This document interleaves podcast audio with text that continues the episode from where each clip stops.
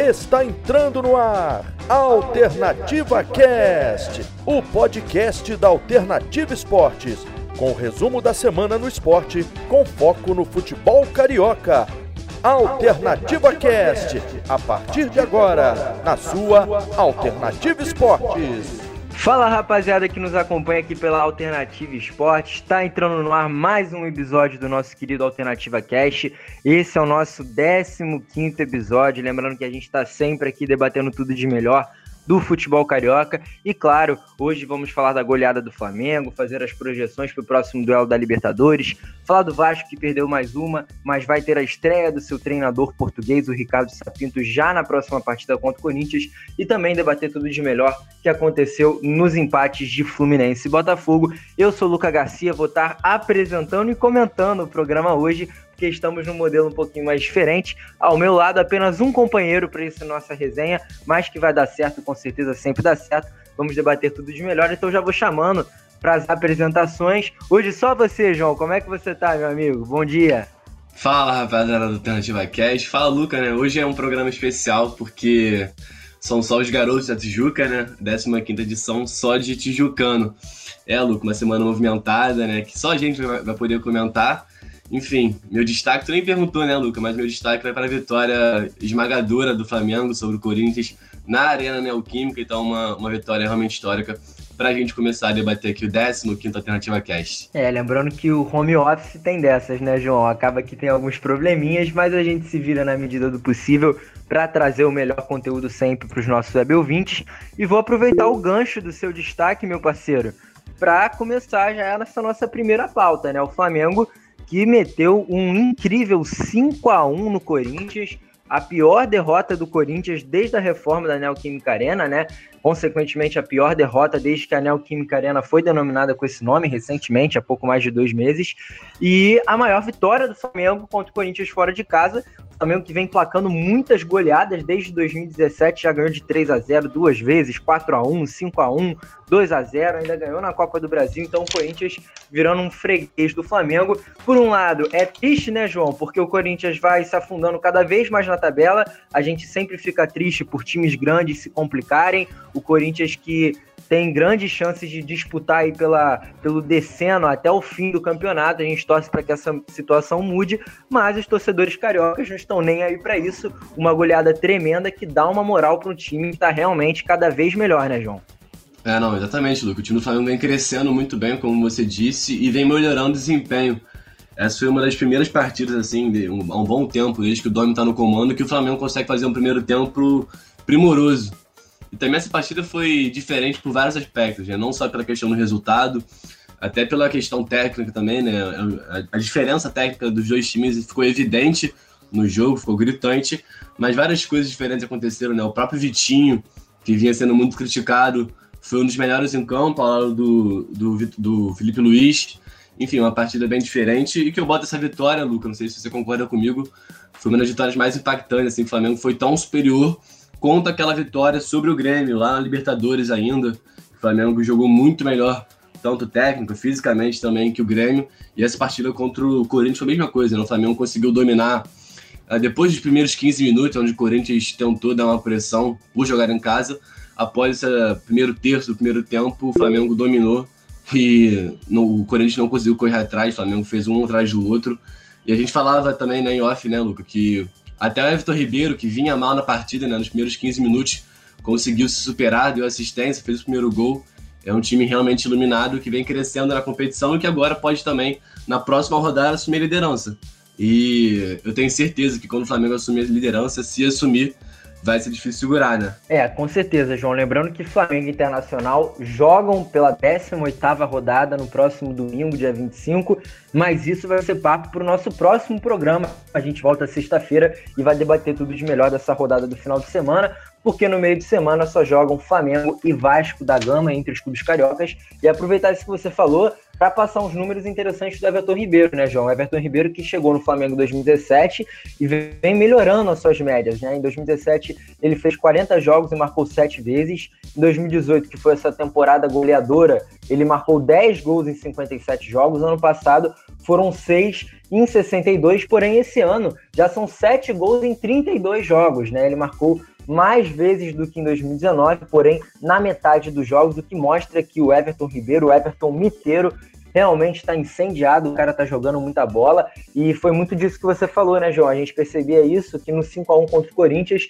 ele estava bem abaixo nos primeiros minutos, até que fez um gol de cabeça, algo muito raro para um jogador que tem 1,74m, e depois botou o jogo no bolso, deu duas assistências, mas, claro, vale a gente ressaltar o Vitinho, né, João? Vamos falar especificamente do Vitinho, porque nos outros programas é um cara que a gente vem debatendo muito. Eu sei que você gosta muito dele, você é um admirador do futebol dele. A torcida do Flamengo já não é tão satisfeita assim, com razão, porque cá entre nós o Vitinho entrava e não correspondia nas últimas partidas, mas parece que o Domenech Torren conseguiu ajeitar uma posição do Vitinho, colocar ele ali na, na como sendo substituto do Arrascaeta e fazer muito bem essa função atrás do segundo atacante. É, Lucas, justamente foi isso, né? Essa, essa questão de, de, mudança de posição do Vitinho melhorou muito o futebol dele. Ele até atua numa posição que poderia ser atuada pelo Arrascaeta, como você disse, né? Também pelo Everton Ribeiro, jogando mais por dentro onde não costumava jogar por enquanto, né? Até, até na chegada do Domi, o Vitinho era titular na equipe, atuando pelas pontas, pelas beiradas. Nessa partida ele fez uma grande atuação, até ganhou o prêmio de melhor da partida, né? Naquela premiação da Globo, justamente atuando atrás do atacante, mais, mais fechado, né? Por dentro, fez uma grande partida, né? Fez gol, um belo gol, por sinal. Enfim, é um garoto que torcedor do Flamengo contestava, ainda contesta, né, Luca? Contesta muito o Vitinho, mas é um garoto que tem muito potencial e que nessa partida mostrou que pode servir muito bem ao Flamengo jogando por dentro, uma posição que ele não se acostumou a jogar uh, até então na equipe do Dome, mas que agora, pelo menos por essa partida, ele merece ser testado outras vezes nessa posição. É, com certeza, é realmente um jogador muito criticado aí por muitas pessoas, mas que está mostrando dedicação para passar por cima de todos esses obstáculos, fez realmente uma grande partida. É, e, claro, Luca, ele, ele, jogando por dentro, ele tem também mais liberdade, né? Porque ele não precisa ficar correndo atrás de, de ponta, ter que ter essa função de marcação, então acho que por dentro é, ele pode servir, pode ser um outro jogador no Flamengo, né? Porque por enquanto, nessas quatro temporadas, três temporadas que ele tá aí, essa foi uma das melhores partidas que ele fez, né? Pelo menos ao meu ver. Com certeza, com certeza ele foi descoberto aí nessa posição e acho que não muda mais, né? Só se o, o Domi é, tentar botar ele de novo na ponta, que a gente já percebeu que não dá certo, né? Três temporadas não dá certo e agora finalmente conseguiu encontrar uma posição para ele, que é um excelente jogador, claro. E acho importante também, João, claro, a gente vai falar um pouquinho do coletivo, mas essa partida teve atuações individuais muito emblemáticas, como você disse, né? Foi um jogo atípico, mas ao mesmo tempo lembrando o Flamengo de 2019. E dentre as atuações individuais, vale ressaltar o Felipe Luiz, que foi um monstro, desarmou praticamente todas as bolas que ele desarmou, deu prosseguidade é, ofensiva no jogo do Flamengo. Uma deu linda passe pro gol, né? É, Isso. deu um passe não, né? Foi um, uma assistência milimétrica, ali foi perfeito. E o Natan, o jovem zagueiro Natan, de apenas 19 anos, cada vez mais ganhando seu espaço, que foi inclusive eleito pelo próprio Brasileirão como o cara da rodada. O Natan que marcou o terceiro gol do Flamengo, foi o seu primeiro gol como profissional, um zagueiro que teve uma atuação seguríssima atrás, sempre ganhando praticamente todas as bolas, e ainda é, viralizou aquele vídeo na internet, né, da mãe dele chorando, assistindo o gol dele, ele que tem um irmão é, com problemas, né? É, um irmão com, de, com, com, deficiências. Ele, inclusive, ficou muito emocionado depois de marcar aquele gol. Então, realmente, muito legal a gente ver os garotos da base ganhando cada vez mais espaço, né, João? Ah, com certeza. Ele até ganhou um prêmio, né, Luca, de destaque da rodada, não foi isso? Do Brasileirão? Exatamente, exatamente. Ganhou destaque merecido. É um garoto que, por mais que seja novo, o Flamengo costuma revelar jovens muito bons, né? Por isso que é, financeiramente tem muito retorno. Nesses últimos cinco anos, pelo menos, saíram muitas peças. Vinícius Júnior, Lucas Paquetá, é, Renier, Felipe Vizeu, Léo Duarte e agora mais um que cria da base do Flamengo, do Ninho do Urubu, que deve sair, né? Nos próximos anos, talvez, é difícil virar uma jovem promessa como essa, é, João, mas é um baita zagueiro. Fala. Só lembrando que ele, ele renovou o seu contrato até 2025, claro, a gente. Isso, isso não, não quer dizer nada, né? Muitas vezes chega um clube como o Real Madrid e paga uma multa rescisória milionária. Mas ele, ele renovou o contrato recentemente, é, há cerca de duas semanas atrás, até 2025, ele e o Ramonzinho que inclusive só antes de passar para você de novo, o Ramonzinho vale ressaltar que o Flamengo conseguiu ele tenta por enquanto a liberação dele da CBF, ele que foi convocado para a seleção sub-20 e vai desfalcar o Flamengo nos próximos jogos, ele que inclusive na, na lista da hierarquia está bem perto de ultrapassar o René como lateral esquerdo reserva. É, não, o, o Ramonzinho é um grande jogador também, mais um, né, da base, o próprio Neneca, é, que também veio da base do Flamengo, fez uma grande atuação, foi um dos melhores da partida para mim, ao lado do Vitinho e do Felipe Luiz. Mas voltando pro próximo do Natan, se ele continuar, Luca, até 2025, tenho certeza que tem tudo para fazer aí sua história, marcar seu nome no Flamengo. Porque com esse time do Flamengo, ele tem quantos anos, Luca? Tem 20 anos ele? Ele tem 19 anos. Nossa cidade, Tem 19 anos. Nossa cidade, então tem tudo para dar certo no Flamengo. Já é para mim, ao lado do Rodrigo Caio, ele poderia ser titular, né? Por mais que o Léo Pereira e o Gustavo Henrique tenham mais carcaça, mais experiência, mostraram mais futebol, né? Óbvio, por terem mais idade. Mas o Natan mostra muita personalidade, tem tudo para ser a dupla de zaga, né? Titular no Flamengo. Enfim, é mais um garoto que o Flamengo forma. É mais uma cria do Flamengo, né? Natan, Neneca, Ramonzinho, Mateuzinho, enfim, o Flamengo vem se dando muito bem, formando jogadores muito bons e que podem gerar também tanto retorno técnico quanto financeiramente. É, o, o, Gustavo Henrique, só lembrando, desejo minhas melhoras para ele, né? Acho que você também deve desejar, né, João? Porque ele sofreu um trauma ali naquela região que para nós homens é bem complicado. Eu não entendi como é que ele conseguiu sofrer esse trauma. Ah, eu também não entendi. Acho que foi um pisão, cara, não é possível. É, e, e, assim, deve, o que deve ter doído, então, Gustavo Henrique, é, se tiver nos ouvindo, minhas melhoras aí, ele que vai ficar três dias afastado, desfalca o Flamengo nessa próxima partida pela Libertadores, e outro menino da base que vem ganhando seu espaço e que tá furando aí essa hierarquia é o Noga, né, João? O Noga que entrou no lugar do Gustavo Henrique, a priori os substitutos é, que as pessoas mais iriam achar normal seria a entrada do Léo Pereira ou a entrada do Matheus Tuller, e os dois ficaram para trás. O Noga entrou e fez mais uma atuação seguríssima. Então, essa dupla de zaga aí de jovens realmente está ganhando seu espaço e botando todo mundo para trás, né, cara? É, com certeza. E eu até vi alguns amigos comentando que essa seria a dupla de zaga dos sonhos dos flamenguistas, dos torcedores. Noga e Natan, dois garotos formados na base, mas é claro, né? Quando o Rodrigo Caio voltar, é, certamente um deles vai sair. Mas é maneiro ver garotos assim que são jovens tomando a posição né, na hierarquia. Jogadores já, de certa forma, consagrados. O Gustavo Henrique, uma carreira sólida no Santos. Léo Pereira, campeão no Atlético Paranaense. Acho maneiro é, garotos de 19, 20 anos tomando lugar de, de jogadores mais experientes. E também qualidade, né? Eu acho que o Natan e também o Noga, pelo que o Gustavo Henrique e o Pereira vem apresentando, para mim, na hierarquia, eles estão à frente dos dois.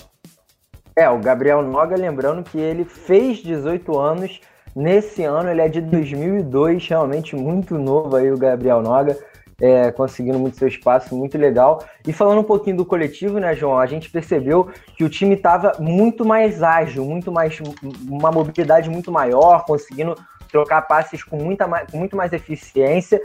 E foi uma das primeiras partidas desses últimos jogos que o Flamengo dominou na primeira etapa. Você percebeu isso também, João? Porque a gente vinha falando que o Flamengo jogava muito bem no segundo tempo, né? Tinha aquele segundo tempo avassalador, mas no primeiro tempo era aquele ritmo lento, quase parando, e contra o Corinthians foi diferente. A gente já percebe um Flamengo com mais volume de jogo, um Flamengo mais ágil, como o próprio Domi disse, um Flamengo jogando mais automático. Isso é muito interessante. E aí eu queria te perguntar, cara, você acha que pode ter sido uma mudança de postura do time, uma mudança de postura em relação ao adversário, que é um Corinthians que está mal na competição, ou também pode ser o gramado, cara, porque vale ressaltar que o Maracanã está com um gramado muito ruim, o que prejudica a velocidade de um, de um, jogo, né? Em que um time troca muitos passes, tenta ser mais vertical. Um gramado péssimo prejudica a qualidade do elenco. E aí a qualidade do elenco foi potencializada ao jogar no gramado da Neoquímica Arena, que tá um tapete realmente esse trabalho aí que o Corinthians fez no seu estádio foi excepcional vendendo essas naming rights, né, João? Não, com certeza. Eu gosto de ver jogo na, na casa do Corinthians justamente por isso, porque a grama é diferenciada. Então, até times que não têm uma, uma qualidade técnica diferenciada conseguem se destacar nesse campo, porque a bola rola mais fácil. Enfim, no Maracanã aqui no Rio de Janeiro, realmente, o gramado, no Engenhão também, no São Santos, o gramado tá horrível. Mas, enfim, Lucas, eu acho que é um pouco de tudo. É, eu até falei anteriormente que o Flamengo, diferente do que fez nos outros jogos, nos últimos jogos, fez o primeiro tempo muito superior ao adversário. É, e se a gente pegar em comparação, Luca, os primeiros tempos anteriores a esse, contra o Corinthians, contra, os, contra o Goiás, contra o Bragantino, o Flamengo não fez o primeiro tempo é, relevante, teve que se superar no segundo, né? Tanto que fez um gol nos acréscimos já contra o Goiás e se complicou também contra o Bragantino, tomando um gol no segundo tempo e tendo que se virar também nessa segunda etapa. É um time que cresce muito de rendimento na segunda etapa, mas que justamente nesse jogo contra o Corinthians, até pela questão do campo mesmo, a diferença técnica, a diferença tática, é o início de trabalho do Wagner Mancini, ele não vai conseguir ajustar um time em apenas uma semana de treino. Então acho que foi um pouco de tudo. O Flamengo, óbvio, tem uma qualidade técnica muito maior, uma qualidade, uma, obedi uma obediência tática e técnica muito maior, um vigor físico também diferenciado. E ficou evidente, né, a compactação também da equipe do Flamengo, um time muito próximo, e isso ajuda porque o time não cansa. Quanto mais você tem jogadores próximos uns aos outros, acaba cansando menos. E o Corinthians é, foi no caminho contrário, né? não conseguiu criar nada ao longo, do, ao longo do, do, jogo. Até fez um gol com o Gil né, na falha do Neneca. Criou algumas oportunidades sim, mas o placar de 5 a 1 foi justíssimo pela diferença técnica, pela obediência tática que o Flamengo teve, pelo vigor físico, pela compactação. Flamengo foi muito superior e mereceu sim essa vitória elástica de 5 a 1 Poderia até ter feito mais, né, Luca? É, com certeza. Lembrando que o Flamengo agora atingiu algumas marcas interessantes nesse Campeonato Brasileiro. Tem o segundo melhor ataque, com 30 gols, né? Até o jogo do Atlético Mineiro perdeu por 3 a 1 contra o Bahia. Era o melhor ataque, mas o Atlético meteu um gol e passou o Flamengo. Então o Flamengo tem o segundo melhor ataque da competição. É o primeiro time em grandes chances possíveis de gol, o primeiro time em passes no terço final, o primeiro time em passes verticais, em posse de bola, em duelos ganhos e passes ao ganhar no terço final do campo. Então, realmente, o Dami implantando o seu estilo aí posicional e dando uma sequência interessante para esses últimos jogos. Lembrando que o Diego Ribas e o Thiago Maia são os dois jogadores do Campeonato Brasileiro que mais driblam, né? O Diego que tem 17 tentativas bem-sucedidas com 100% de aproveitamento em dribles e o Thiago Maia tem 95% nas porcentagens, porque acertou 19 de 20, ainda fechando o top 5. Tem o Gerson com 85% de aproveitamento, então o Flamengo batendo marcas e ficando cada vez mais próximos da ponta, é, né, o... é, Luca, eu acho que o Flamengo vem mostrando um futebol parecido, não parecido, óbvio, futebolisticamente falando, com o que o, o JJ mostrava, mas em questão de superioridade a seus adversários. Por mais que contra o Goiás, Bragantino novamente não tenha mostrado um futebol tão maravilhoso assim, mas contra o Corinthians foi evidente que o Flamengo é um time muito superior, muito diferenciado no campeonato. A gente vê aí até o Diego, cara, que não é titular absoluto, é o que mais dribla no time, né, na competição. Mesmo tendo esses dribles que a gente costuma falar que são giros para trás, mas o Diego é sim diferenciado. Fez um belo gol, né, driblando a zaga inteira do Corinthians marcou um belo gol, quinto do Flamengo, enfim, é um time que cresceu muito de rendimento ao longo da chegada do Domi, por mais que tenha passado por algumas turbulências, agora parece encontrar a sua chave, parece encontrar a sua engrenagem e tem tudo aí para assumir liderança na próxima rodada e quem sabe não, não soltar mais, porque eu duvido se o Flamengo assumir a liderança, eu aposto minhas fichas que não larga mais o osso por conta da, da qualidade do elenco, qualidade tática, técnica, física. É um time muito superior aos outros. E o único que poderia, para mim, bater de frente é o Atlético Mineiro, talvez o Internacional, mas por enquanto a gente vai vendo que essa regularidade dos outros times não vão, não vão ser completas. Né? O Atlético perdeu na última rodada, tropeçou, e agora só resta né, o Flamengo vencer, depende de si mesmo para alcançar mais uma vez a primeira colocação e quem sabe conseguir o bicampeonato. É, o que seria muito interessante, um time no Brasil não consegue isso desde o Cruzeiro do próprio Everton Ribeiro quando conquistou 2013 e 2014, mas o Flamengo hoje nessa quarta-feira, inclusive, nós estamos entrando no ar na Alternativa Esportes, logo após o bate-papo europeu, você que aproveitou tudo do futebol europeu com o nosso querido Almeno Campos, e claro, o, nossa, o nosso motivo de entrar nesse horário é justamente para fazer um pré-jogo de Flamengo e Junior Barranquilha, João. O Flamengo está classificado no grupo A, soma 12 pontos, está na liderança, então joga para manter a sua liderança. O Independente Del Valle, caso ganhe de uma diferença aí de 6 gols, é, na realidade, o Junior Barranquilla, se ganhar de uma diferença de 6 gols do Flamengo, pode pegar a segunda colocação do Independente Del Valle. O Independente Del Valle pode acabar em primeiro lugar caso o Flamengo não vença contra o Junior Barranquilla. Então, o Flamengo já classificado, mas entrando hoje no Maracanã, com esse espírito de conseguir manter a liderança, empacar aí a segunda melhor campanha da competição. Lembrando que a melhor campanha até então está com o Santos, o Santos do grupo G, que soma 16 pontos. Impressionante, o Santos teve cinco vitórias e um empate, não perdeu ainda nessa Libertadores. Então o Flamengo tentando emplacar essa segunda melhor campanha e torcendo para o tropeço do Palmeiras para conseguir esse avanço muito importante.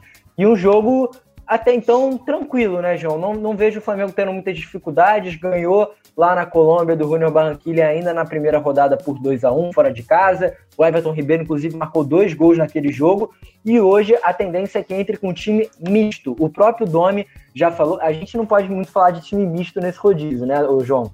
Mas o próprio é, o time, Domi. time já... alternativo, né? O time alternativo. É, exatamente. O próprio Domi já falou na sua coletiva na última partida que vai fazer algumas mudanças em decorrência, claro, de já estar classificado e de ter um duelo valendo liderança no próximo domingo.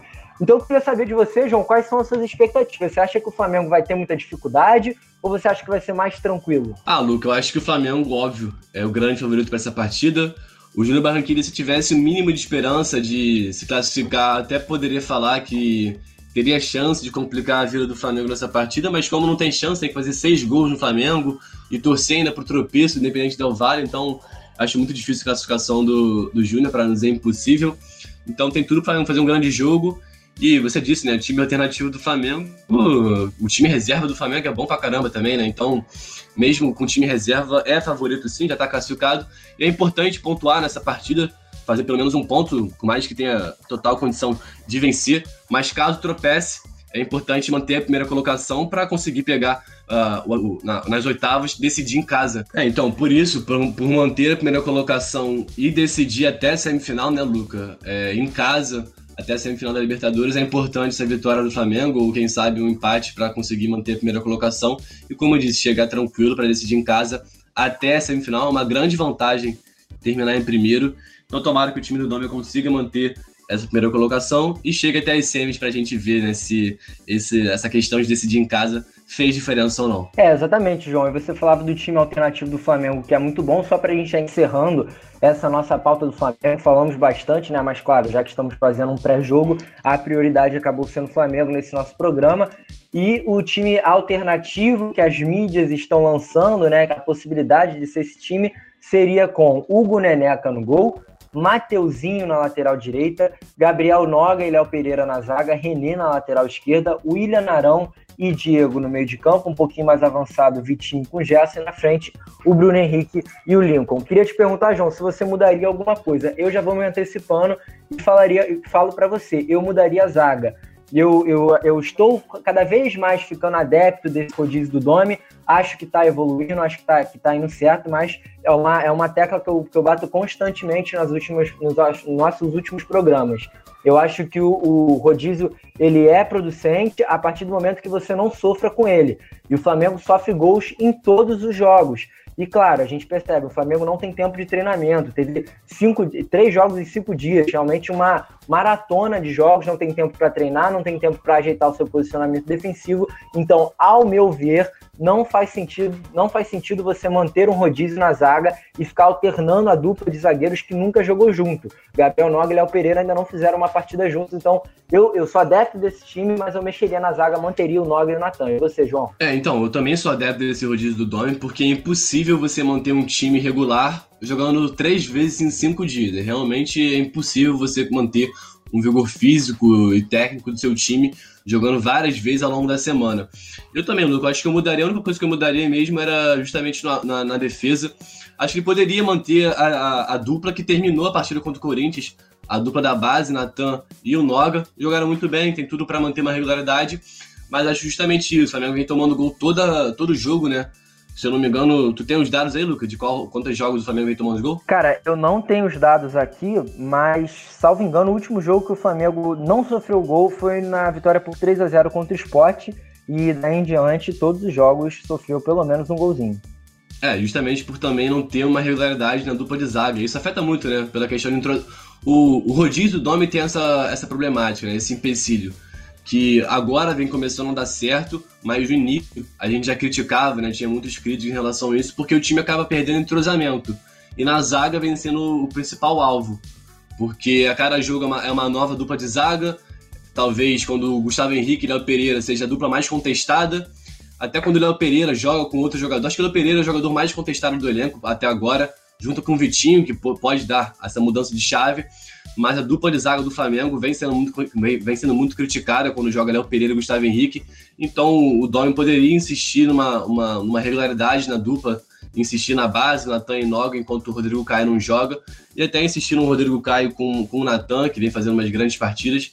Então essa falta de, de regularidade vem sofrendo, vem, vem dando prejuízo na zaga do Flamengo, que toma gol a cada, a cada partida, né, Luca? É, exatamente. João, não sei se você está com a tabela da Libertadores aí aberta, mas para a gente já ir fechando tudo, já encerramos por aqui o bate-papo sobre o Flamengo, mas vamos falar rapidamente de Libertadores, porque na sexta-feira vai ter o sorteio das oitavas de final, a partir dos meio-dia, né, vai ter esse sorteio das oitavas de final, e alguns clubes que têm a tendência de dar trabalho para os nossos times brasileiros. Lembrando que Flamengo já está classificado, Palmeiras já está classificado, Atlético Paranaense, infelizmente, perdeu a liderança nos últimos minutos da vitória do Jorge Wilson para cima do Colo-Colo. A partida estava empatada em 0 a 0 O Jorge Wilson marcou um gol aos 43 minutos da segunda etapa, eliminou o Penharol e, consecutivamente, passou o Atlético Paranaense. Então, realmente impressionante esse grupo C.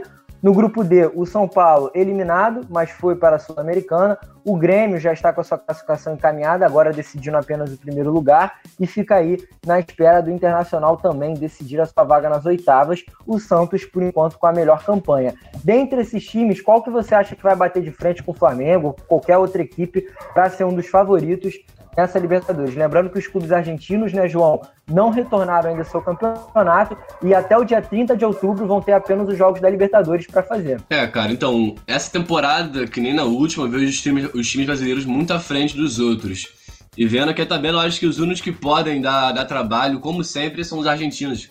A gente vê o River Plate, líder do grupo D, a gente vê o Boca também, é, líder do grupo H, tem o próprio Racing também, que é líder do grupo F. Então, os únicos que eu acho que tem um nível técnico e podem superar é, são River e o Boca. Talvez o Racing também possa, possa se superar, vem fazendo um grande trabalho já há um bom tempo.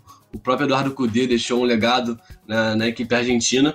Então, para mim, cara, os únicos que podem bater de frente, tirando brasileiro contra brasileiro, eu acho que os argentinos chegam forte, o River Plate chega bem forte também, mais uma vez é um dos favoritos, ao lado do Flamengo também, que para mim, na minha opinião, é um dos favoritos.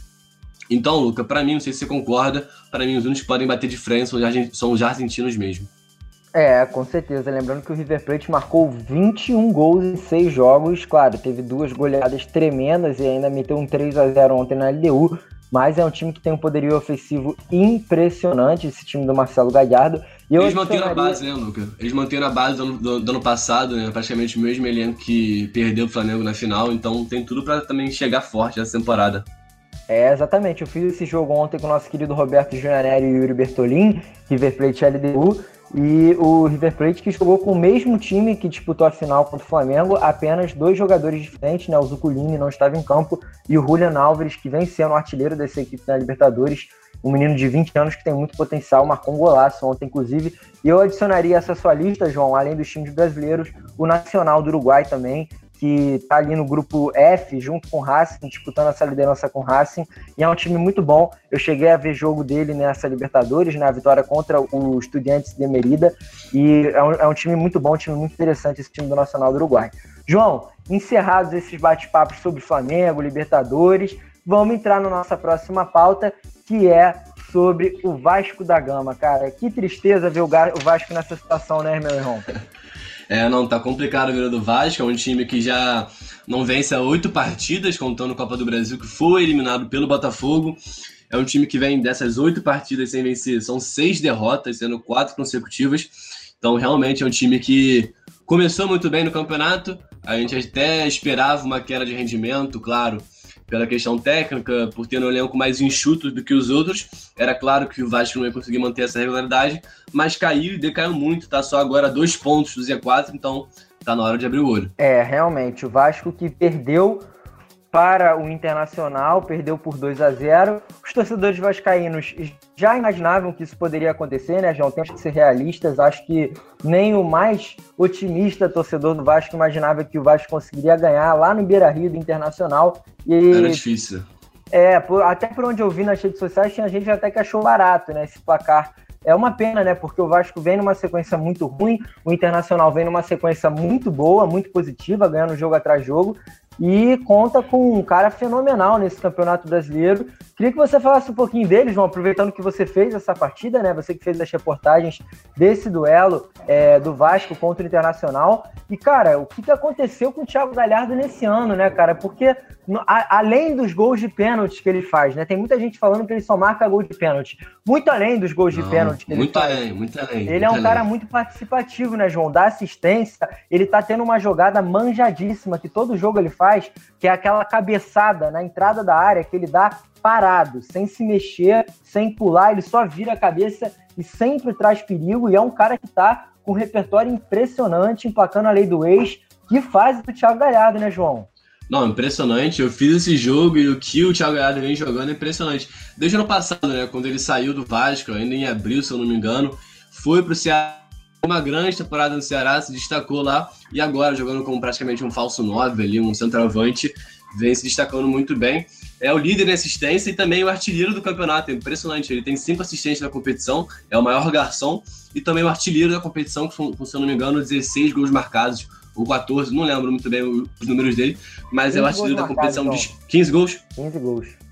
É o, é o artilheiro disparado da competição, né? Se eu não me engano, o segundo é o Marinho. Gols, João, me desculpa, João. 14 gols, houve imprevisto aqui. É 14 isso, gols marcados. Todo mundo erra. E o segundo, se eu não me engano, é o Marinho. O Marinho tem que tem 10 gols, se eu não me engano. Então. Marinho tem é, 10. Tem 10 gols, então. O Thiago Galhardo disparado, o melhor jogador da competição até agora. E, cara, o que me surpreende nele é que ele nem é um jogador tão alto, não estava acostumado a fazer essa função de pivô que ele faz, ele não é tão forte, não tem um vigor físico diferenciado, e é impressionante porque ele ganha todas as bolas no alto, é um cara que sabe fazer também essa função de pivô muito bem, fez um gol contra o Vasco e deu assistência para o Edenilson marcar o primeiro gol. E comentando, né, o, o Luca, eu fiz a reportagem desse jogo e você disse aí que alguns torcedores falaram que poderia ser mais e realmente poderia. Na primeira etapa, o Inter foi muito superior, muito superior ao Vasco. O Vasco não conseguia praticamente passar do meio de campo, porque o Inter, naquela, naquela ideologia do Cudê de ter linhas altas, aquela, aquela questão de perde e pressiona para roubar a bola, não conseguia fazer o Vasco jogar. E o Vasco a gente já sabe, né? Só consegue se dar bem quando o Benítez, o Cano e até o Andrei, quando eles estão num dia iluminado, o Vasco consegue se dar bem. Mas quando esses caras não jogam, não conseguem atuar de certa forma diferenciado, o Vasco sente muito. E é evidente já a queda de rendimento do Benítez, né? Não, é óbvio que não é culpa dele, porque o time inteiro caiu de rendimento, mas o Benítez, inclusive, entre eles, também caiu muito de rendimento. Foi um dos piores da partida, ao meu ver, na, do lado do Vasco. Errou muitos passes, teve chances de puxar contra-ataque, errava passes. O próprio Andei também tentou, se esforçou, tentou dar uma verticalidade ao time, mas também não foi bem. O meio de campo do Vasco não conseguiu jogar nessa partida, né? O Inter conseguiu povoar muito bem o meio de campo, com Patrick, Denilson, enfim. O próprio D'Alessandro também entrou no, ao fim da partida, conseguiu dar uma segurança de bola, conseguiu dar posse de bola, circular uh, o jogo do Inter. E o Vasco não conseguiu jogar não, Luca. Na primeira etapa, só teve uma finalização se eu não me engano, mas sem perigo também. Então foi um jogo totalmente dominado pelo Internacional. Poderia ter feito mais gols na primeira etapa, contou aí com a, com a enfim, com, a, com, a, com azar por não ter feito mais gols. E na segunda etapa praticamente tirou o pé. O Vasco até cresceu de rendimento na segunda etapa, mas não conseguiu é, marcar nenhum golzinho. Pelo menos para tirar de ponto positivo dessa partida, eu tiro o Thales, que vem voltando a mostrar um futebol do que ele, um pouco do que ele apresentava no ano passado, por mais que não seja nem perto do que ele, porque, pelo que a gente se acostumou a ver ele mostrar. Mas jogou bem, foi um dos melhores em campo, conseguiu fazer um salseiro pela ponta esquerda. Outro que também foi bem foi o Carlinhos, de certa forma, tentou dar um dinamismo que o Vasco não tinha na partida, porque o meio de campo foi muito apagado. Então vamos ver, né? Nas próximas partidas, o Ricardo Sapinto já vai estar como técnico. Deve ter entrado o Leonardo Gil nessa equipe. Então deve manter um padrão de Andrei, Leonardo Gil, Benítez e talvez o próprio Carlinhos também como titular. Vamos ver se o Ricardo Sapinto consegue dar uma injeção de adrenalina, uma injeção de ânimo nessa equipe, porque precisa e está só a dois pontos do Z4. É, nosso querido João Pedro Ramalho, estudioso do Vasco da Gama, sabendo tudo impressionante, João? Gostando bem, cara. Dedicação, hein, brother? é, mas vai ressaltar, né, João, que o Alexandre Gracelli, que comandou o Vasco nessa partida contra o Internacional, ele, após a sua coletiva, na realidade, na sua coletiva de imprensa, ele salientou que foi um primeiro tempo do Internacional com gols e um segundo tempo do Vasco sem gols. Na, no meu ver, João, não foi bem assim, claro, como você disse, o Vasco teve uma melhora na segunda etapa, mas acho que o Inter também tirou o pé. E alguns pontos negativos no Vasco da Gama são jogadores experientes do elenco tendo erros grotescos, né, cara? O Henrique, é, mais uma vez, não teve uma boa atuação e é um jogador que já está há muito tempo na titularidade do Vasco, lateral esquerdo, é um jovem jogador, mas que é o cara da posição, ele é, até pela falta de, de, substitutos, ele vem sendo titular há algum tempo, e o Leandro Castan, que era um, um dos caras mais consistentes, e falhou feio naquele pênalti ali cometido em cima do Thiago Galhardo. Então a gente percebe, o João, que não é nem muito pela, pelo, pelo fato do elenco ser ruim, não é isso que a gente fala. Claro, a gente já esperava que o Vasco tivesse uma queda de uma queda da, de produção, né? Nos nossos primeiros programas a gente falava do Vasco que vinha sendo líder, impressionantemente chegou a assumir a liderança, ficou um bom tempo no G4, estava no G4 há cerca de um mês atrás, e aí do nada tem essa queda de rendimento grotesca, já cai hoje para perto da zona do rebaixamento, e acho que muito disso vai por conta do trabalho psicológico, né, cara? Os jogadores começam a perder e automaticamente vão perdendo ah, a, a, a, confiança, né, João? Claramente, eu acho que o, o, o Cano é um desses. Ele que marcava gol toda a rodada, né? Tinha um toque na bola e um gol por partida. Ele já não marca há oito, há oito jogos, Luke. Então, é uma queda de rendimento brutal da equipe inteira e isso acaba afetando, né? Perda de confiança acaba também afetando dentro dos jogos mais do que a gente imagina. E você falava anteriormente sobre erros individuais jogadores que não costumavam errar, né? O próprio Leandro Castan marcou, fez um pênalti contra o Atlético Mineiro, um pênalti bobo também, botando, a, botando abrindo muito o cotovelo, se não me engano, no Natan. E agora também, dois jogos, de, três jogos depois, né? Contra o Internacional, também faz outro pênalti, pênalti claro, um pênalti bobo. Enfim, o Vasco vem acumulando muitos erros individuais. O próprio é, o time do Vasco é um time que faz muito pênalti, é né? impressionante. O próprio Cachu também fez um pênalti bobo contra o Curitiba. E é por causa disso que é, o Vasco vem um, acumulando. Teve um contra o Red Bull Bragantino também, realmente, né, João? Você falando agora, eu lembrei, o Vasco sofre muito, muitas penalidades contra, né? Isso, exatamente. É um time que decaiu muito, cara, de rendimento.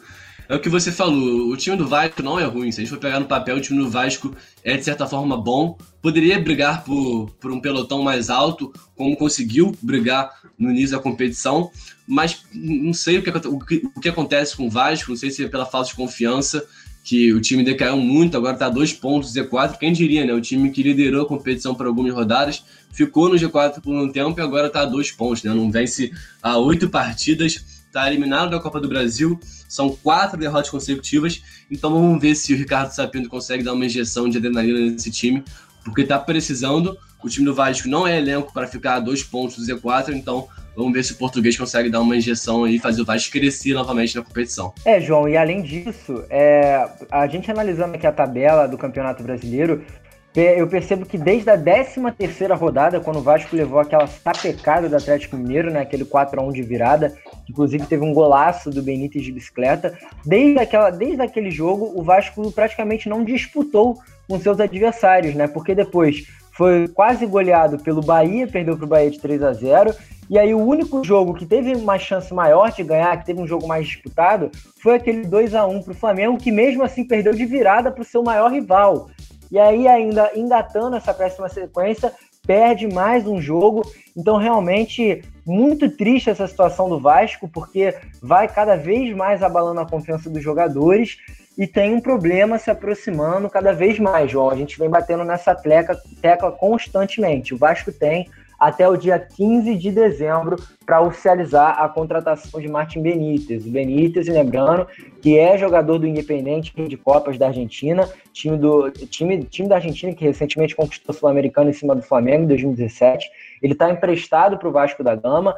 O Vasco que tem a prioridade de compra, mas os Cruz Maltinos estão enfrentando uma, uma negociação muito difícil, apesar do Benítez querer ficar e já ter expressado a sua vontade. O Independente faz jogo duro, até porque espera propostas superiores de clubes da Arábia. Então, caso o Benítez saia, né, João? Realmente fica mais difícil ainda, porque é um cara que, por mais que não esteja jogando tão bem nos últimos jogos, é muito importante nesse time do Vasco. Ah, sem dúvida nenhuma. Acho que se o Benítez sair, o João, Vasco perde a sua principal. Oi, pode falar, fala. Só, só, lembrando para você também aproveitar no, no embalo e já falar disso que a gente está falando desse assunto de negociações. Lembrando que o Latifi Blessing e o Valência, as negociações esfriaram e possivelmente a gente vai ter um afastamento do Vasco da contratação desses jogadores. Então, mais um ponto negativo para a diretoria vascaína resolver. Ah, já era esperado, né? O Blessing, por ser um jogador muito novo, sairia por um custo alto. O próprio Valência, por ser um jogador internacional, também teria um custo caro. Então, acho que o Vasco não errou não em ter esfriado a negociação. E chegou um cara novo, né? O Leonardo Gil é uma peça nova que pode é, servir nesse meio de campo do Vasco, dar um dinamismo maior, ajudar na marcação e também bola parada, enfim. Mas falando dessa questão que você disse primeiramente, né, Luca, que o Vasco não consegue mais competir. O último jogo que o Vasco conseguiu competir foi justamente contra o Flamengo, pela questão do clássico, a intensidade é outra, mas contra o Atlético não conseguiu competir, contra o Bahia também não. Contra o Botafogo até no Copa do Brasil, precisando do resultado, o Vasco não conseguiu jogar, não conseguiu produzir nada. E agora contra o Internacional, mais uma vez. E falando sobre o Benítez, que é, principal, é a principal peça da engrenagem do Vasco, caso ele saia, que eu acho que é, é difícil a permanência dele pela questão financeira que o Vasco vive. Né? O Independente pede milhões de reais para a permanência dele. Acho difícil o Vasco conseguir manter um jogador desse. O Independente tem outras propostas já chegando tem propostas da Arábia chegando. Enfim, eu acho difícil a permanência dele. E caso ele saia, o Vasco vai ter que ir no mercado para achar uma peça de reposição à altura.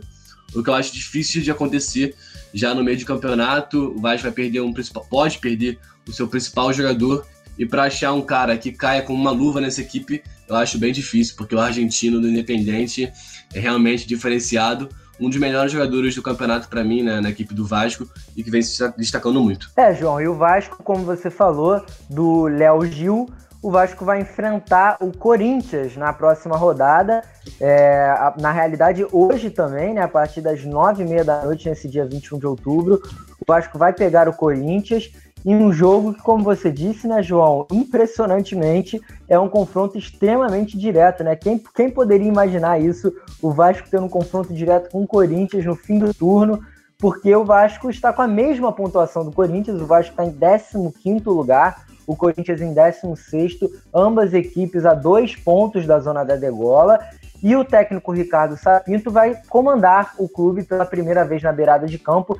Então, além das, das promoções que ele vai fazer no time, né? Pelo que eu li nesses últimos treinamentos, ele testou muita coisa nova e uma das mudanças pode ser a entrada justamente do Léo Gil no lugar do Marco Júnior. A gente pode ter um Caio Tenório voltando de suspensão, assumindo novamente a titularidade na lateral direita, bancando o Iago Pikachu que não vem bem. E também vale a gente ver também essa partida, claro, para analisar como é que é o Sapinto na meira do campo.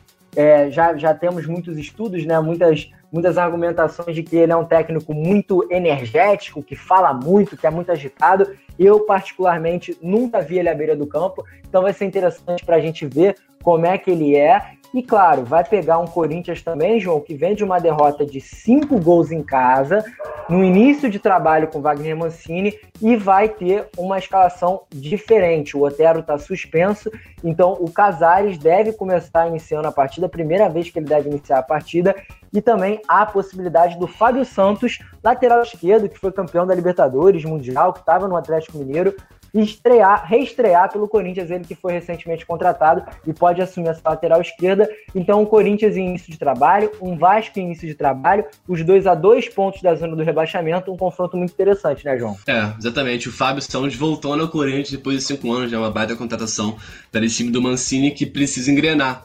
E por isso mesmo eu acho que o Vasco é favorito, por mais que o Corinthians esteja, mesmo, esteja com a mesma pontuação do Vasco, é, o time do Ricardo Sapinto, que por mais que esteja estreando agora, já mostrou um futebol muito melhor do que o Corinthians em alguns momentos da competição. Né? O Corinthians, desde que começou o Campeonato Brasileiro, não consegue mostrar uma regularidade. É um time que cai muito de rendimento nas partidas e também ao longo da competição. E nessa partida contra o Flamengo ficou evidente, né? Um time que, taticamente, tecnicamente, foi engolido pelo time do Dome. Então o Vasco chega como favorito sim.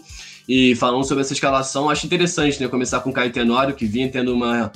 tentando ganhar uma regularidade, foi suspenso, estava suspenso, então não jogou contra o Internacional, mas merece sim essa titularidade por ser um jogador, pelo menos agora, mais confiante que o Pikachu, que vinha falhando muito.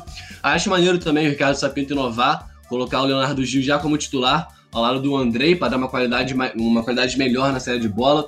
Também bola parada, o time ganha muito com o Leonardo Gil. E testar, né? Benítez com Carlinhos, um lado do outro. Pode dar certo, o Vasco é favorito, tem tudo para vencer. E se vencer também já decola na competição, né? O bom do Campeonato Brasileiro. Esse Campeonato Brasileiro tá maluco, né, Luca? É impressionante, porque do 19 colocado até o 12, que é o Bahia, são três pontos de diferença. Então, se o Vasco vencer hoje contra o Corinthians, já parte lá para décima posição, mais ou menos, décima primeira. Então, é, é uma competição que cada vitória é importante porque você decola na competição. Ele chega pressionado pela condição que o time está na competição e caso perca hoje, também já vai começar o trabalho pressionado.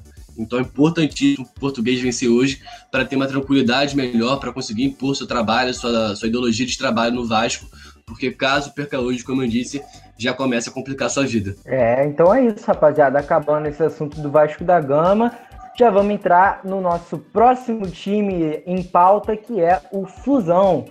Fluminense, rapaz, começou ganhando e sofreu praticamente uma derrota, né, João? Porque abriu o placar se fechou todinho, deixou o Ceará crescer e no final da partida contou com a estrela de Danilo Barcelos para salvar o que seria uma noite desastrosa no Maracanã.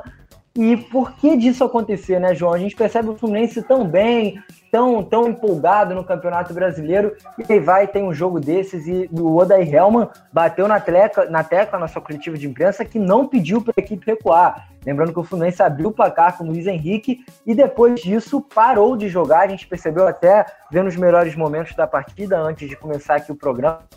Em muitos lances o Nenê revoltado, né, cara? O Nenê falando pro time para cima, pegava a bola no ataque, não tinha nenhuma opção para tocar. O Fluminense que voltou com aquela escalação mais tradicional, né? Lembrando que contra o Atlético Mineiro tinha usado um ataque mais rápido, é, abriu mão dos seus jogadores mais experientes para enfrentar o Atlético Mineiro, deu certo. Contra o Ceará, aparentava dar certo também até o gol do Luiz Henrique. Aliás, primeiro gol do Luiz Henrique como profissional. É muito importante esse jogador que está crescendo, mostrando muita personalidade, aberto na ponta. Mas aí abre o placar, para de jogar, sofre o gol do empate. E no segundo tempo só deu o Ceará, né, cara? O Vina ainda marcou um golaço numa falha desastrosa ali do Digão. O que falar do Fluminense, João? É, Luke, então, essa questão de fazer um gol e recuar tem sido a tônica do Fluminense nas últimas partidas, né? É um time que quando marca o gol, até o Odair disse, né, que ele não pediu para o time recuar, então é uma questão mesmo, questão mesmo de entender o jogo. O Fluminense faz o gol e é óbvio que o Ceará vai partir para cima, e aparentemente o time não consegue. Fala, Lucão. E só lembrando que o Fluminense tem o quarto melhor ataque do Campeonato Brasileiro. Então não é um ataque que pouco produz. Claro, pouco produz é, por jogos, né? Mas não é um ataque que ao todo marcou poucas vezes. É, no início do ano era o time que, se eu não me engano, que mais tinha feito gol. Então o time consegue manter essa regularidade, essa eficiência no ataque. Mas que quando toma o gol, não sei se por, por ser um time muito jovem, pela questão física, acaba sendo engolido pelo adversário. Contra o Ceará não foi diferente conseguiu abrir o placar uma boa jogada, né? Uma, um, dois, entre o André e o Nenê, que bateu pro Danilo Barcelos, que foi o melhor da partida, né? Quem diria que o contestado Danilo Barcelos, que já rodou pelo Botafogo, Vasco, agora o Fluminense, seria melhor da partida, com uma assistência e um gol. Enfim, o Fluminense, após esse gol do Luiz Henrique, né, o primeiro dele como profissional, acabou recuando muito e o Ceará se aproveitou disso, né? Foi superior tanto no primeiro tempo, após o gol do Fluminense, e também na segunda etapa. Até poderia ter feito um placar elástico, garantir sua vitória, mas acabou acabou tropeçando nos seus próprios defeitos e acabou pagando caro, né, com o gol do Danilo Barcelos já no final da partida. Então, é um time que o Fluminense né, não consegue manter regularidade dos 90 minutos, acaba decaindo muito quando faz o gol, recua bastante e acaba pagando caro. E pagou caro também por mais um erro individual na zaga. A gente vinha também falando sobre isso em alguns podcasts anteriores, que o Fluminense pagou caro, é, tanto na eliminação para o Atlético Goianiense é, na Copa do Brasil por erros individuais na, na, defesa, em partidas anteriores também, contra o Atlético Goianiense, também é, em erros individuais jogou mal, mas naquela ocasião erros individuais do Nino, por exemplo, do próprio Woodson, e agora um erro individual do Digão, que vinha sendo um titular, de certa forma, incontestável, vinha atuando bem, mas agora, um erro bizonho, né? O Digão, pelo amor de Deus, errar aquilo, tentar, tentar driblar, sair jogando pro Digão, que, com todo respeito a ele, é grosso com a bola, não tem uma qualidade técnica diferenciada. É um bom zagueiro, mas com, com as bolas nos pés é, não é diferenciado e acabou pagando caro, né? Por uma tentativa de drible, sendo o último homem, acabou pagando caro e, e o empate saiu com gostinho de derrota mesmo, né? É, e a lei do ex implacável, né, cara? Acho que esse ano tá sendo do, do, das últimas temporadas o ano que mais tem lei do ex no Campeonato Brasileiro. Pô, né, o, o, o, Lucas, todos os jogadores jogaram em todos os times, né? Danilo Barcelos é. jogou no Botafogo. É, o Vina jogou no Fluminense também, é complicado. É complicado. Foi um golaço do Vina, né? O Vina esbanjando categoria, assume sua temporada isso mais machucou, Isso machucou, isso machucou logo em seguida. Deslocou é, o ombro. Complicado. E lembrando que essa é a temporada mais artilheira do Vina. Até então ele que estava um golzinho de igualar sua marca no Bahia ano passado, agora ultrapassa. E lembrando que é jogador do Atlético Mineiro, né, cara? Tá emprestado pro Ceará, então realmente esse elenco aí do Atlético Mineiro que ataque, né, João? Porque tem Marrone, tem Natan, que, que é um jogador que pode fazer uma polivalência impressionante, tem o Keno, a, o é. Savarino, o Sávio, ainda tem o Vini emprestado, um timaço do Atlético Mineiro, mas voltando a falar do Fluminense, talvez seja a hora de retornar na equipe titular com Calegari e Lucas Claro, aproveitando que o Digão foi suspenso. A gente vai debater melhor essa, essa, essa pré-liação né, da partida contra o Santos no próximo programa, mas talvez já esteja na hora do Odair Helma fazer algumas mudanças nesse time titular. E uma coisa que não faz sentido, muito por esse recuo, né, João? A gente percebe o Fluminense após fazer o primeiro gol, tentou jogar de forma reativa, mas com Nenê e Fred em campo, né? Então, talvez uma, uma, uma escolha errada dos próprios jogadores, né, João? É, então, olha só, eu, eu vou concordar com você, né, que você disse anteriormente que o Fluminense poderia ter entrado com um time que empatou com o Atlético Mineiro. Eu não entendi, eu pensei que o Wildair é, iria manter o time, que empatou com o Galo, um ótimo resultado no Mineirão, mas eu entendo pelo Ceará ser um time inferior ao Fluminense, o Fluminense poderia propor o jogo e conseguiu fazer isso, né? no primeiro terço do primeiro tempo. Conseguiu propor o jogo, mas depois decaiu justamente por essa falta de intensidade. O Fred, por exemplo, não é um jogador que consegue mais contribuir bastante, por mais que tenha dado o passe de cabeça para o Danilo Barcelos, mas é um jogador que não consegue mais render para o Fluminense, ele não consegue marcar quando a bola chega nele também. É um cara que não consegue mais segurar a bola como segurava anos atrás. O primeiro lance do jogo de perigo, aos 9 minutos, a bola chega para ele, ele dá uma furada. Então, é um jogador que não consegue mais contribuir bastante com o Fluminense. Eu entendo que ele, é, pela história no tricolor, ele deve manter uma titularidade aí por um bom tempo, mas é um cara que não consegue mais contribuir com o time né, e acaba prejudicando defensivamente também, porque é um cara que não contribui na marcação. O próprio Nenê também é um, é um jogador que é mais esforçado. Já... Oi seria a hora do Luca entrar, ele que ainda não estreou, né, então, cara? Exatamente. Então, eu vendo os comentários da torcida do Fluminense, todo mundo pedindo a entrada do Luca, que é um jogador mais jovem, consequentemente mais versátil, mais veloz que o, que o Fred. Fez, uma grande, fez um grande campeonato no Corinthians, anteriormente na Ponte Preta. Então, um jogador que eu não entendo porque não é utilizado. Nessa partida que o Fred não foi tão bem, por mais que, mais uma vez, tenha dado assistência, é, o Odair insiste em manter ele na equipe. Poderia tentar revezar com o Luca, né? Começar com o Luca alguma partida para testá-lo, mas por enquanto o Fred é titular absoluto e nas últimas partidas não vem contribuindo bastante, por mais que ajude, claro, na, na, na consistência de confiança da equipe, seja um, um, um líder nato desse time, mas tecnicamente, dentro de campo, eu não vejo o Fred contribuindo bastante assim. Poderia ser a hora do Odair já repensar a titularidade dele e testar o Luca, né? Que ainda não foi testado nem estreou ainda. É, eu acho que deve ter algum probleminha físico com o Luca, porque na, nessa própria partida contra o Ceará, ele optou na saída do Fred por colocar o Felipe Cardoso, que cá entre nós é um dos piores jogadores do elenco do Fluminense, pelo menos ao meu ver. Não sei se você concorda comigo, João. Óbvio, não estou. Com certeza. Claro, a gente nunca falta com respeito aqui todo. Ele é esforçado, todo... ele é esforçado, mas é, é um jogador é um que cara... tecnicamente não, não contribui bastante. Exatamente, é um cara muito esforçado. A gente percebe esse campo, ele dá a vida. Mas é, pro nível do Fluminense, não tem encaixa. O time inteiro, é um né, Luca? O time inteiro do Fluminense é esforçado. E acho que essa é a graça do time do, do Odair. É um time que tecnicamente não, não é tão eficaz, mas que no quesito raça e entrega não falta nesse time. E esse quesito de raça e entrega pode ser convertido em uma melhora tática nas próximas partidas, João, porque o Fluminense encara agora a sua primeira semana de 13 seguidas, né? O Fluminense que vai ter uma, uma sequência impressionante de 13 semanas cheias para treino, né? O Fluminense só volta a jogar no meio da semana em janeiro de 2021, consequência das eliminações precoces na Copa do Brasil e Sul-Americana.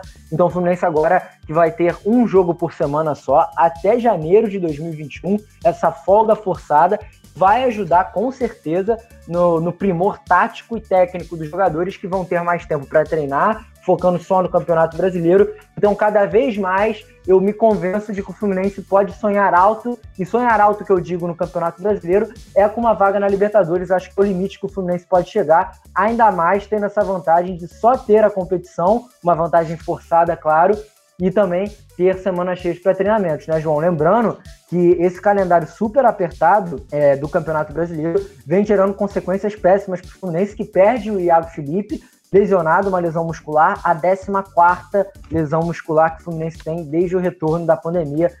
Então a gente percebe as consequências negativas um calendário muito apertado, né, João? Ah, com certeza. E agora, como você disse, o Odair pode trabalhar tranquilamente, né? Porque acho que nenhum outro clube Claro, os que não estão é, participando de nenhum campeonato, seja Sul-Americana, Libertadores, Copa do Brasil, é, não tem esse tempo para treinar.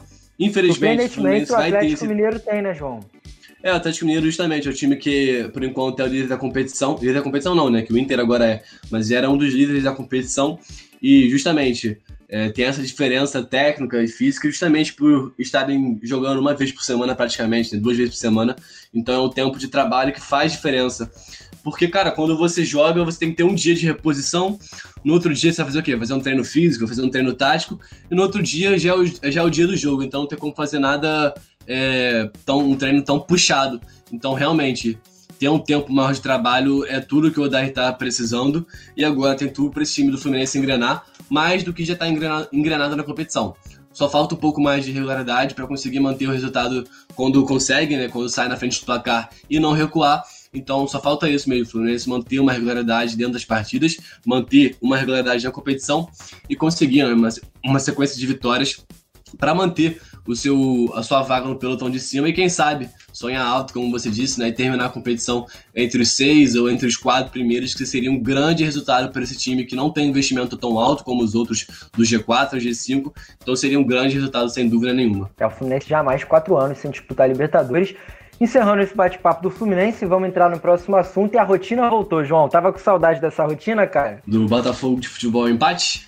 É, é, pode comentar à vontade, já vou puxando você para essa primeira resenha inicial do Botafogo, porque, cara, mais um empate, o décimo empate em 17 jogos, e parece que voltou a desandar, tinha, tinha conseguido uma vitória importante sobre o esporte, depois engatou também uma vitória com o Palmeiras, e aí volta a desandar, empata mais um jogo contra o Goiás, lanterninha da competição, mas teve um futebol mais primoroso, né, João? Ah, sem dúvida nenhuma, né? Acho que o primeiro tempo do Botafogo foi o melhor da temporada inteira, mas não adianta nada fazer um primeiro tempo diferenciado e no segundo tempo decair, fazer um, um segundo tempo nível Botafogo mesmo, né? Como vem fazendo nas últimas partidas. Até conseguiu, como você disse, né, uma vitória importante contra o Palmeiras, e logo em seguida fora de casa contra o Esporte, mas aí perdeu, sendo dominado com um a mais contra o Grêmio, na arena do Grêmio. E agora, que era um resultado importantíssimo para o Botafogo voltar a vencer e subir na, na, na, tabela, poderia terminar na primeira parte da tabela pela primeira vez na competição, né? Uma das primeiras vezes, tirando as primeiras rodadas, é claro. Então acabou perdendo a oportunidade, muito em função, claro, o Tadeu é um goleiro diferenciado, fez uma grande atuação, principalmente no primeiro tempo, onde o Botafogo sufocou o Goiás. Foi no primeiro tempo realmente onde o Botafogo jogou como time grande como time que quer vencer, como time que tem que propor o jogo contra o time que é, uma, é um lanterna da competição, que apresenta por enquanto o pior futebol, né? O Goiás é, é, é o lanterna com apenas 11 pontos ganhos, então era obrigação do Botafogo propor o jogo. E fez isso, né? Com linhas altas, obrigava o Goiás a sair jogando errado, então o primeiro tempo inteiro foi de 45 minutos de Botafogo jogando. Perdeu muitas oportunidades, né? primeiramente com o Honda, depois com o Pedro Raul de cabeça, o próprio Juan que para mim fez a sua melhor partida, né, uma das, uma das suas melhores partidas uh, no Campeonato Brasileiro, mas acabou sendo substituído até. Fez uma grande partida, até finalizou bem e o Tadeu fez uma outra grande defesa. Então o Botafogo criou bastante na primeira etapa, mas faltou qualidade, faltou calma, faltou tranquilidade para conseguir abrir o placar. E na segunda etapa parece que essa tranquilidade que estava faltando para concluir em gol é, faltou ainda mais na segunda etapa. O Botafogo decaiu bastante, até começou pressionando com um chute de fora do Honda, depois o chute do Babi, mas nada além disso, não conseguiu levar muito perigo ao time do Goiás, ao gol do Tadeu. Então ficou só naquele toque burocrático, um para o lado, outro para o outro, e nada de muita profundidade, muito de acertar o gol do Goiás. Então o primeiro tempo do Botafogo valeu a pena de, de, se assistir, mas o segundo, Luca, não valeu não, um time que jogou muito mal na segunda etapa, as substituições de Bruno Zaloni não, não, não foram, não surtiram efeito. Ele tirou né, o Juan, que eu falei que para mim tinha, vinha fazendo a sua melhor partida até então. Tirou o Juan, o Botafogo perdeu totalmente a profundidade e não conseguiu mais é, atacar o gol do Tadeu. É, João, a gente percebe um Botafogo desandando um pouquinho mais de novo com o Lazzaroni, mas claro, muito disso que você falou, vale a gente ressaltar a excepcional atuação do Tadeu. Não foi a primeira vez, ele contra o Flamengo também pegou muito. Já vi outros jogos do Goiás também que o Tadeu salva o Goiás. O Goiás só não tá pior na competição, né? Só não tá com menos pontos ainda por conta do Tadeu. Que se for fazer um recorte recente da competição, e se eu pudesse escolher os três melhores goleiros do Campeonato Brasileiro até então, eu escolheria aí o Tadeu, do Goiás, o Everton, do Palmeiras e o Hugo Neneca, que está agarrando muito pelo Flamengo. Ao meu ver, são os três goleiros aí que estão mais em alta no Campeonato Brasileiro. O Everton, muito por conta de estar na seleção brasileira, junto ao Santos do Atlético Paranaense. Mas é, o, Botafogo. Tadeu, o, o, o, Tadeu é impressionante que tem uma média de mais ou menos umas 5, 6 defesas difíceis por jogo. Tem uma média absurda, então é um goleiro que faz diferença num time que acaba, preju... acaba facilitando, né?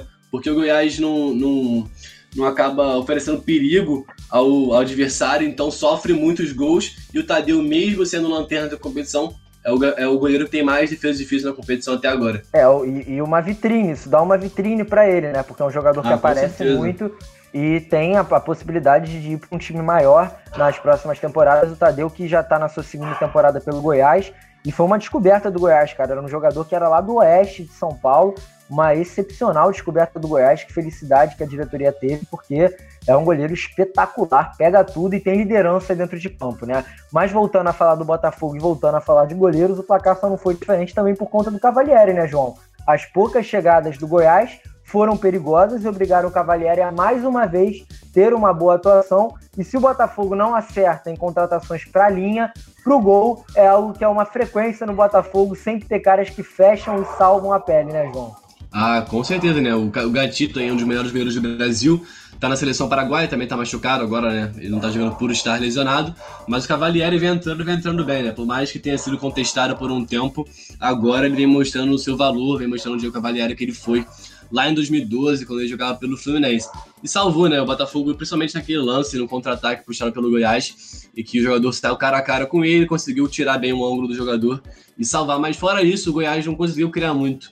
É um time que tentou jogar no contra-ataque, mas quando chegava, não chegava com tanto perigo assim. Porque, como eu disse no primeiro tempo, né, na primeira etapa, o Goiás não conseguiu é, surtir efeito com essa proposta de jogo reativo, né, tentar explorar o contra-ataque nas costas do Botafogo. Então conseguiu jogar na primeira etapa, até chegou com um contra-ataque perigoso, mas o Cavalieri defendeu também, sem muito perigo. Na segunda etapa foi um jogo mais, mais truncado, um jogo ruim, sem muitas chances claras. O Goiás teve uma chance claríssima, como eu disse, é que o Diego Cavalieri salvou. Mas acho que o nome da partida, se tiver que eleger um, vai ser o goleiro verde, né? o goleiro do outro lado, o Tadeu. É, João, lembrando que o Botafogo pelo menos está conseguindo recuperar o bom futebol de alguns jogadores, entre eles o Pedro Raul, que nessas últimas rodadas apresentou uma melhora né, em decorrência dos outros jogos. O Matheus Babi acabou, de, acabou caindo um pouco de produção nas últimas Sim. partidas e o Honda é, jogando bem melhor, né? Mais à frente, mais avançado. É um jogador que fica muito mais participativo, começa a criar mais chances de gol, começa a chutar mais. Apesar de não ter tido nenhuma partida genial, a gente percebe que ele joga muito melhor à frente. O Bruno Nazário retornando após, após uma lesão séria, uma lesão complicada. Ficou cerca de três semanas fora, né, João? Salvo engano. Isso, isso mesmo. E o, o, e só não, ponto... ele, só não voltou, falar, ele só não voltou tão bem, né? Ele só não voltou muito bem. Voltou, tava, claro, sem preparo nenhum, sem vigor físico para conseguir atuar bem os 90 minutos, mas não voltou tão bem assim, não. Não foi muito abaixo do time, mas também não conseguiu contribuir como via contribuindo em algumas partidas. Então, pelo menos eu acho que nas próximas rodadas, talvez manter o Bruno Nazário fora da equipe, adiantar ainda mais o Honda. Enfim, vamos ver o que o Bruno Lazzaroni vai conseguir fazer nessa, nessas próximas partidas. Bruno Lazzaroni que já está um pouco pressionado, né? É, não consegue vencer duas partidas já, tem dois empates, uma derrota e duas vitórias por enquanto no comando do Botafogo. Então, vamos ver se o time, se a diretoria vai querer contratar outros. Tem alguns nomes no mercado, né? Vanderlei Luxemburgo, mas não creio que o Botafogo vai contratar. Então, por enquanto, Bruno, Bruno Lazzaroni é efetivado. Vamos ver se ele consegue dar, retornar ao futebol que o Botafogo apresentou contra o Palmeiras e Esporte. É, vale ressaltar para o torcedor que o Lazzaroni não é interino. Ele foi efetivado logo após a saída do Paulo Tuori e ele trouxe agora para ser seu auxiliar o Lúcio Flávio, né, João? Então eu vou te fazer um combo de perguntas para você responder. Tá preparado, meu amigo? Bora, manda. Então vamos lá, combo de perguntas para ver se está afiado sobre o fogão, sobre o glorioso. Algumas perguntas para fazer para você. Uma, qual a importância do Lúcio Flávio como auxiliar, um jogador que tem uma história bonita no Botafogo, pode criar esse espírito do alvinegro nos jogadores? A outra é sobre a utilização do Rafael Foster como volante, que vem atuando muito mal, e o Botafogo oficializa, quase oficializa, né, tá encaminhando aí a contratação do José Wellington, jogador do Atlético Mineiro, que vai vir emprestado até o fim do Campeonato Brasileiro, um jogador que atua nessa função de primeiro volante, então até que ponto isso pode ser positivo para o Botafogo? E a outra pergunta que eu queria te fazer, cara, você que acompanha mais o Botafogo de perto, por que, que o Matheus Nascimento e o Davi Araújo não são utilizados? Matheus Nascimento, uma joia da base que poderia ajudar o Botafogo nesse poderio ofensivo, por que não, João? É, então vamos lá. Primeira, primeira questão, Luca, vamos lá. Eu acho que o Lúcio Flávio chega como uma peça importante por ser, para mim, o último 10 que o Botafogo teve, além do Sidorf, claro, aquele último 10 é, diferenciado, sabe? Aquele 10 tradicional. Fez parte da geração, é, de certa forma, a melhor geração que o Botafogo teve no, século. Que, é fala, Luca. Primeiro gol que eu vi no Maracanã na minha vida foi do Lúcio Flávio. Então, não, o Lúcio Flávio realmente ele marcou uma geração, né? Até de, até de torcedores que é, não são botafoguenses, ele marcou uma geração por ser aquele 10 clássico, né? Que tem muita qualidade com, com a perna boa, que é a direita dele no caso. Tem uma finalização muito boa, batia a falta como ninguém.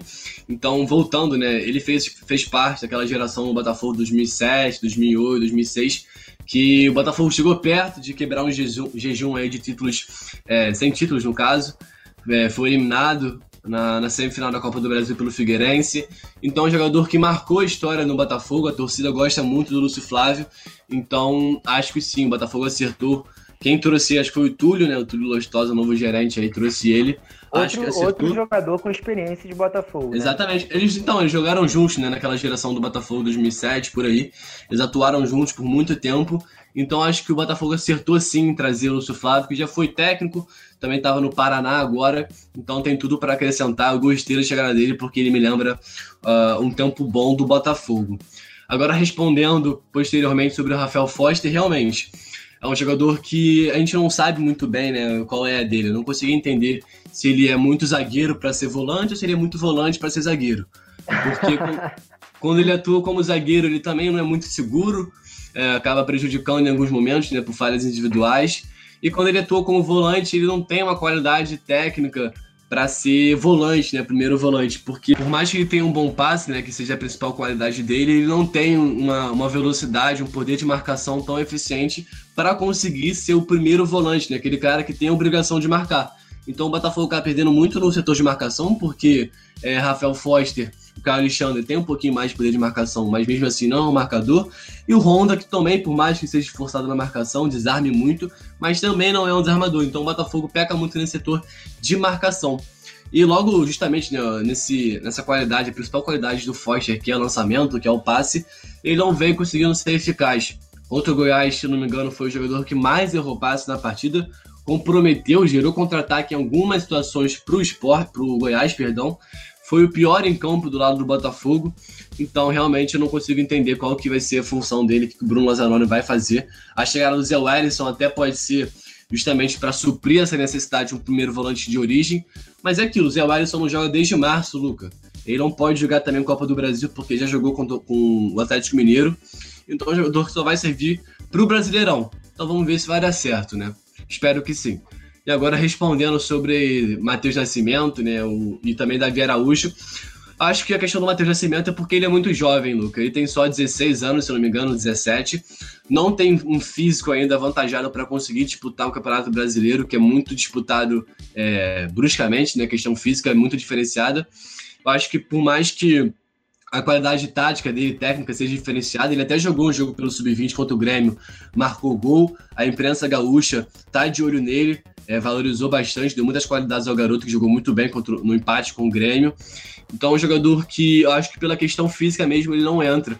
Até estreou contra o Corinthians, chegou por alguns minutos, mas também não conseguiu mostrar muita coisa porque jogou isolado. Botafogo precisando da vitória, estava vencendo, então não conseguiu mostrar muito futebol ainda. Mas espero que ao longo do tempo o Bruno consiga colocar ele aos poucos. Acho que é isso mesmo, tem que botar ele aos poucos para ir ganhando ritmo, ganhando confiança também por estar atuando ao lado de um Honda, de um Calu, enfim, de um time mais experiente acho que é assim, é, gradativamente ele vai crescendo de produtividade e vai ganhando seu espaço. E o Davi Araújo ele não via ganhando espaço porque estava lesionado, Luca. Agora ele voltou contra o Goiás, também jogou muito mal, não conseguiu mostrar o futebol que vinha mostrando quando entrava.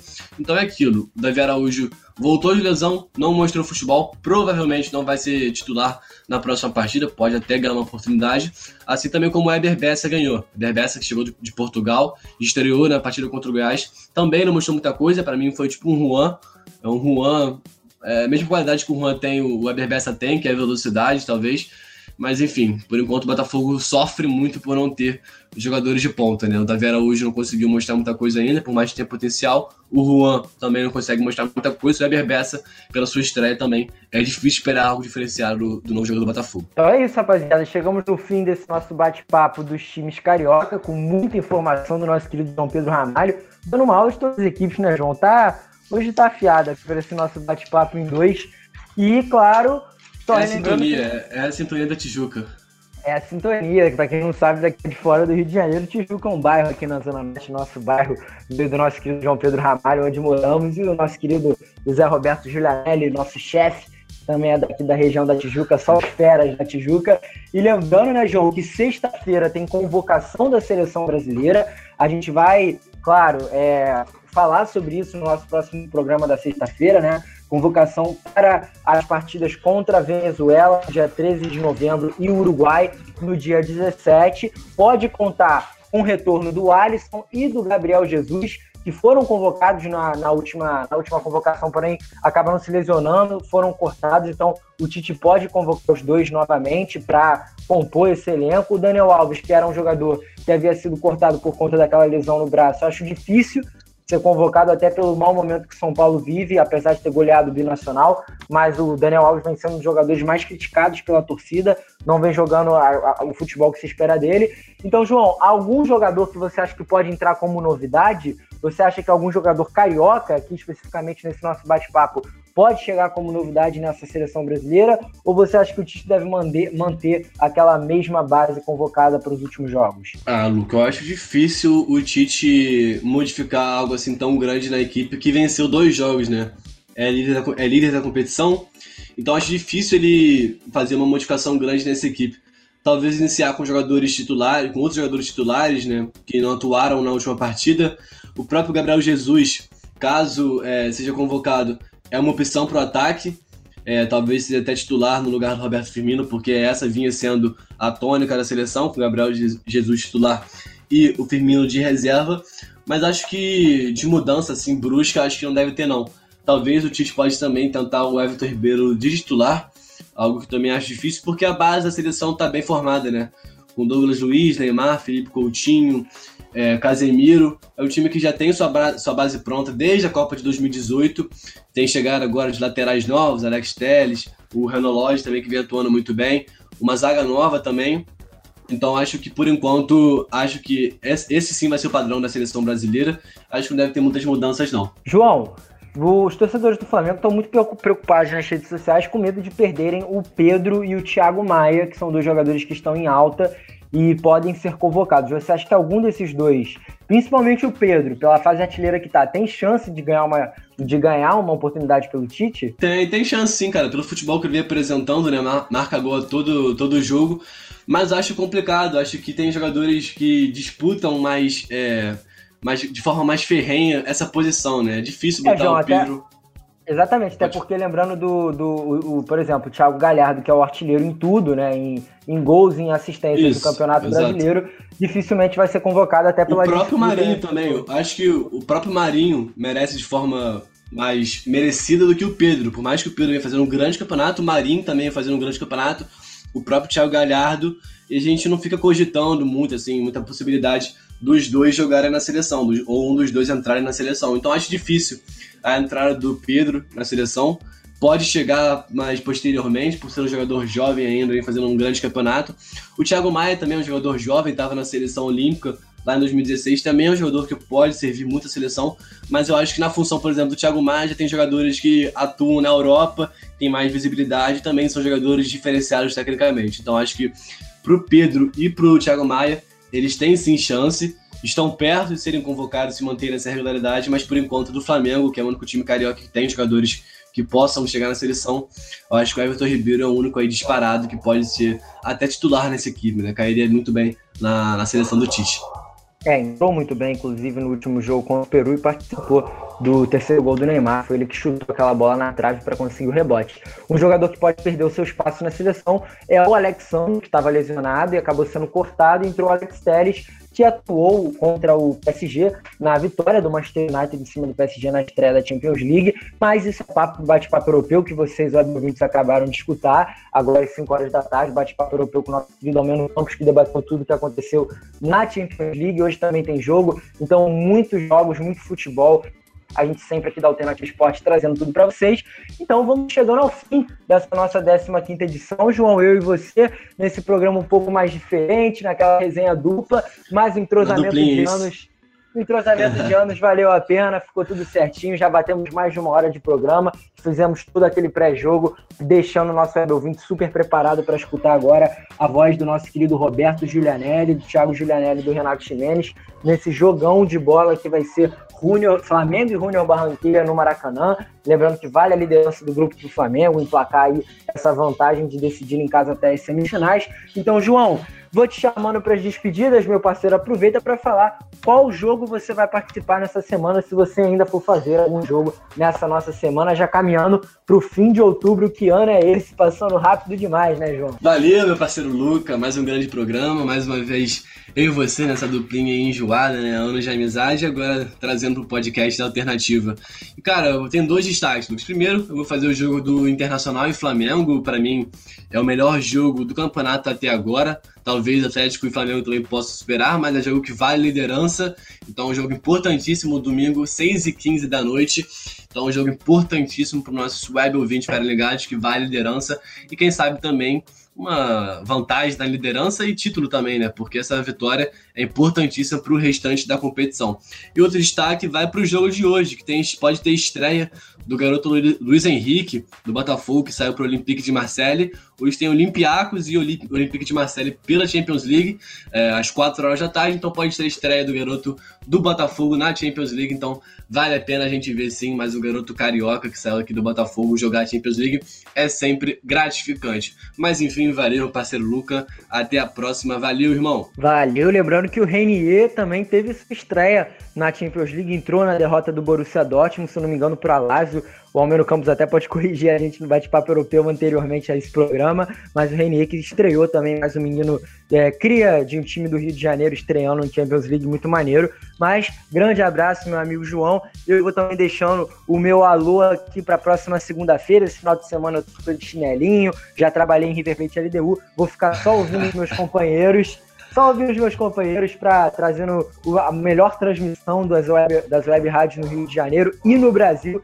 nesse final de semana super movimentado. Mas na segunda-feira eu também estou em jogo importante, São Paulo e Fortaleza, jogo de volta das oitavas de final da Copa do Brasil. Lembrando que a primeira partida terminou num incrível 3 a 3 com três expulsões. Rogério Senna também expulso, o Diniz levando um cartão amarelo. Um jogo muito movimentado. Então, é, ouvinte, se liga que final de semana vai ter tudo de melhor e o começo da semana que vem também vai chegando ao fim essa nossa 15 edição. Vocês agora vão ficar com a voz do nosso querido José Roberto Giulianelli, já fazendo aquele pré-jogo e o aquecimento para a partida entre Flamengo e Junior Barranquilha. Deixo meu abraço aqui. Valeu, rapaziada. Você ouviu mais um episódio do Alternativa Cast. Apresentação de Luca Garcia Participação de João Pedro Ramalho, Renato Ximenes, Vinícius Sacramento e Daniel Henrique, que também faz a edição. Para ouvir todos os programas, Busque Alternativa Cast no seu agregador de podcasts. Até a semana que vem!